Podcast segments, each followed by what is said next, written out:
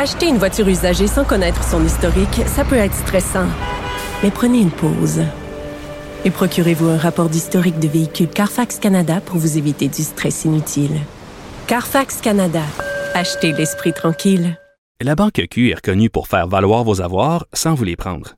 Mais quand vous pensez à votre premier compte bancaire, tu sais, dans le temps à l'école, vous faisiez vos dépôts avec vos scènes dans la petite enveloppe. Hmm, C'était bien beau. Mais avec le temps, ce vieux compte-là vous a coûté des milliers de dollars en frais, puis vous ne faites pas une scène d'intérêt. Avec la Banque Q, vous obtenez des intérêts élevés et aucun frais sur vos services bancaires courants. Autrement dit, ça fait pas mal plus de scènes dans votre enveloppe, ça. Banque Q. Faites valoir vos avoirs. Visitez banqueq.ca pour en savoir plus.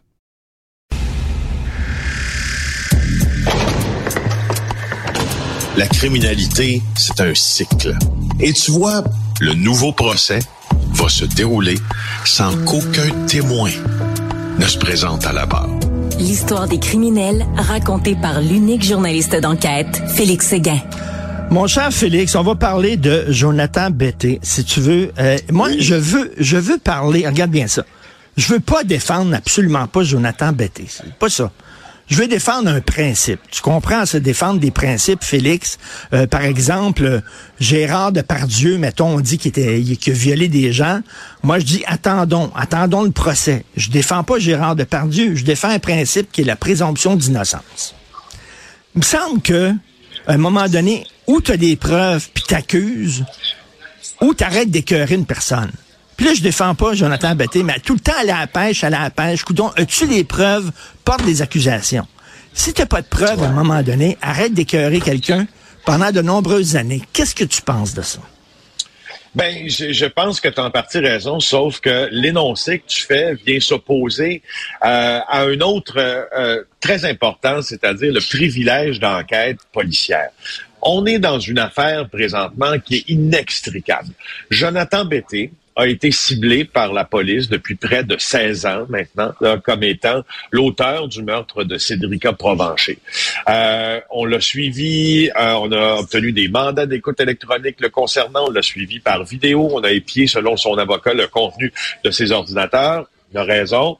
Euh, et là, on est à procès parce que Jonathan euh, Betté et sa famille poursuivent la Sûreté du Québec euh, pour 10 millions de dollars. Parce que, au fond, ce qu'on dit, c'est que c'est ce que tu dis. C'est qu'il n'y a pas de preuves, en tout cas, avec lesquelles on a été capable de lier Jonathan Betté au, euh, au meurtre de Cédrica Provencher. Cependant, là, on est au palais de justice pour régler euh, avant procès certains détails sur qu'est-ce qui va être admis dans ce procès-là, qu'est-ce qu'on va pouvoir dire, à qui on va pouvoir dire, puis comment on va le dire. Alors, et c'est pour ça que je dis qu'il y a deux principes qui s'opposent. Puis il y en a un troisième, j'y arrive d'ailleurs. On a vu hier Jonathan Betté devant le tribunal, derrière son avocat, qui était qui était franchement là, qui était assez efficace là, dans ses commentaires hier. Euh, il dit là que les documents qu'il demande que la SQ dépose va permettre de voir qu'il y a des éléments disculpatoires qui ont été ignorés concernant Jonathan Betté, sa présence à Trois-Rivières, sa fameuse Acura rouge qu'il conduisait, euh, ce détecteur de mensonges, le test qu'il a refusé de passer, ça fait pas un coupable, un échec à un détecteur de mensonges, tout ça, puis la fameuse euh, parade d'identification judiciaire dans laquelle quelqu'un ne l'aurait pas reconnu. En tout cas, tout ça, en ligne de compte, va permettre, selon l'avocat, euh, un, une issue favorable. Il dit, Jonathan va témoigner lors du procès parce qu'il a hâte de témoigner devant un juge, puis des avocats, mais pas par des policiers qui essaient de le piéger. Et c'est ça ce que tu es en train de me dire, Richard, en début d'intervention, c'est que est-ce que la Sûreté du Québec a tenté de piéger Jonathan Betté? Et là, tu es en droit de te demander, dans un État de droit, dans un système où la justice doit prévaloir, est-ce que les policiers peuvent piéger quelqu'un? La réponse, encore une fois, c'est en demi-teinte.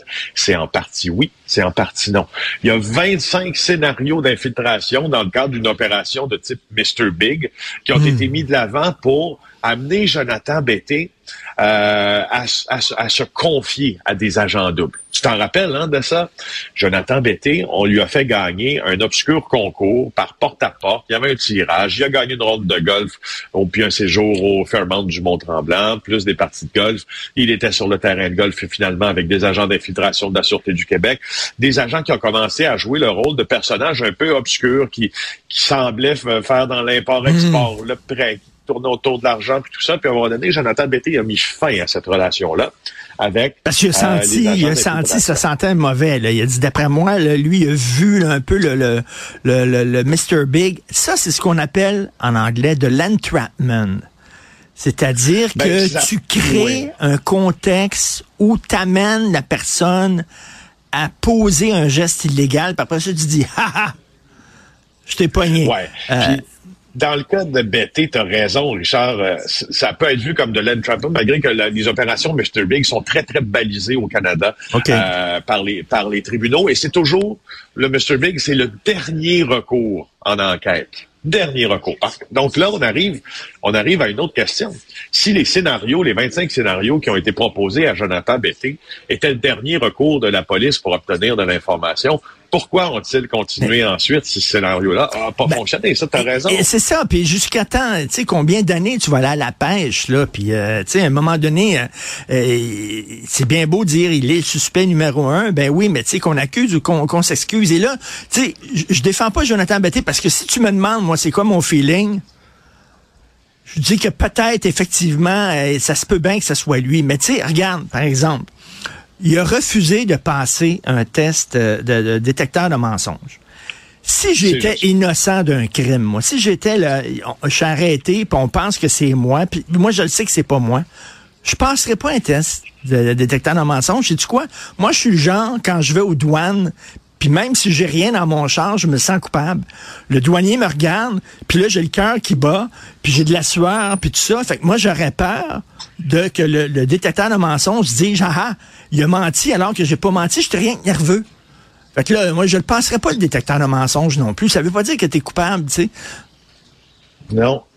Ben justement, moi euh, d'ailleurs sur sur ça, je, trouve que la question du détecteur de mensonges, c'est très simple de dire Hey, si t'as rien à te reprocher, vas-y passe. Non, non, non, non. Il y a d'autres paramètres qui viennent en ligne de compte, dont ta tolérance au stress. On a déjà même établi, moi je me rappelle avoir euh, interviewé un expert des, euh, de ces tests-là euh, au Québec, puis qui me parlait du nombre de paramètres qui pouvaient influencer le résultat. Quand tu les lis, le nombre de ces, paramètres-là, ça ne donne pas envie d'en passer un Exactement. test de mensonge, je te le jure. Mais bon, ça pose des questions, ça pose des questions très intéressantes. Je comprends, c'est le suspect numéro un, puis effectivement, le gars, il a remisé son Acura rouge. C'est le seul propriétaire de la région qui avait une Acura rouge, qui est pas capable d'arriver avec un alibi, etc., etc., etc.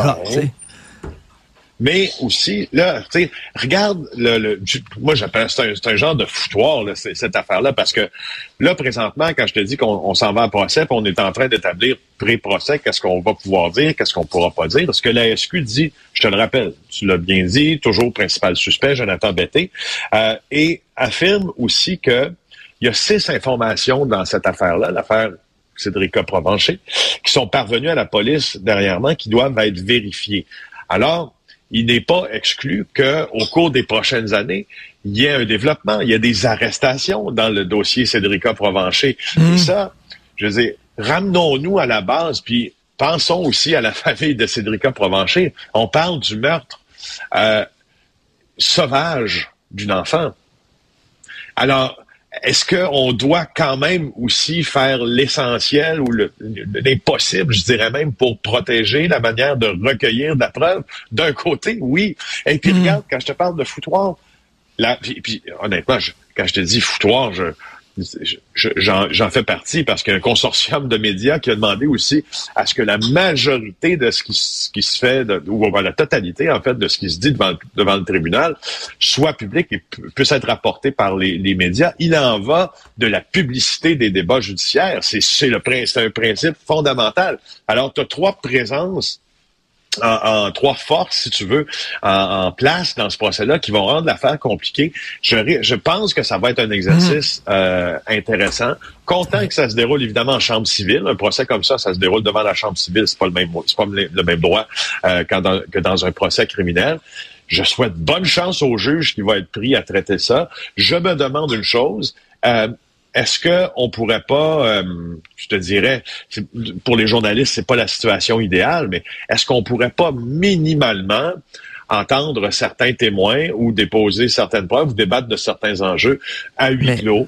Euh, avec des ordonnances de non-publication afin qu'on sache vraiment, ce que, au terme de ça, que le juge surtout sache vraiment ce qui s'est ben passé parce qu'il nous en manque encore des bouts. Eh non, ça pose des questions très intéressantes sur ah la façon dont on mène des enquêtes et les limites aussi d'aller tout le temps, tout le temps à la ah pêche. Euh, écoute, d'ailleurs, parlant de manque de preuves, euh, rapidement, le procès Grenon, justement, il y a un manque de preuves, là. Ben c'est ça. il y a des procès importants qu'on va suivre en 2024. Il va y avoir ce, litige civil-là impliquant Jonathan Betté, la sortie du Québec et sa famille. Et il y a aussi le procès de Marc-André Grenon qui se tient au Saguenay, Lac-Saint-Jean. Euh, euh, tu sais qu'il est accusé du meurtre de Guylaine Potvin. Tu sais que c'est des, avancées scientifiques avec le chromosome Y qui a permis euh, de le retracer après une autre agression sexuelle qui était survenue présumément à Québec. Il est présumé innocent. C'est son procès aujourd'hui, euh, on dit qu'il y a des empreintes digitales partielles, des empreintes dentaires qui ont été prélevées par le technicien en scène de crime dans la chambre de Guylaine Potvin euh, après son meurtre, et on ne peut pas relier ces empreintes-là directement à Marc-André Grenon. La couronne de ce qu'on a compris a convenu d'admettre ce résultat négatif. Le juge te laisse là-dessus parce que c'est intéressant de savoir comment ça ben fonctionne, hein, un procès. Le juge a dit attention, par exemple attention quand on parle de ça. C'est pas parce que la euh, présence des empreintes ne pouvait pas lier Grenon à, au, meurtre directement, que sa présence sur les lieux euh, du crime est, doit être exclue.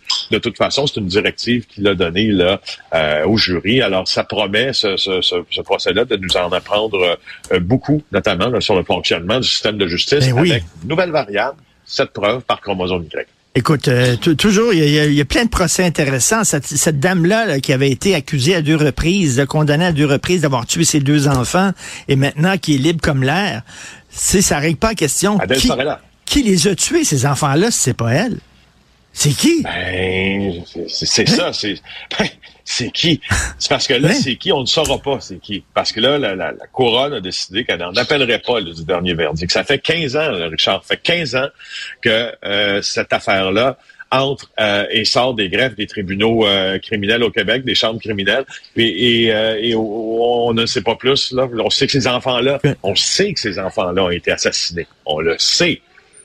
Mais, là, je veux dire, je, honnêtement, c'est très, très, très, très, très, très comme on dit, là, je ne miserai pas ma chemise sur le fait qu'on va arrêter quelqu'un d'autre dans le dossier du ben meurtre des enfants sera là. Ben Alors, Écoute, c'est trois procès et trois procès justement qui posent des questions d'ordre déontologique et les, les, les, les difficultés justement de, ah de, de, de, d'éclairer les, les mystères parfois euh, qui perdurent. Merci beaucoup, Félix. À la main. Avec plaisir. Salut. Bye.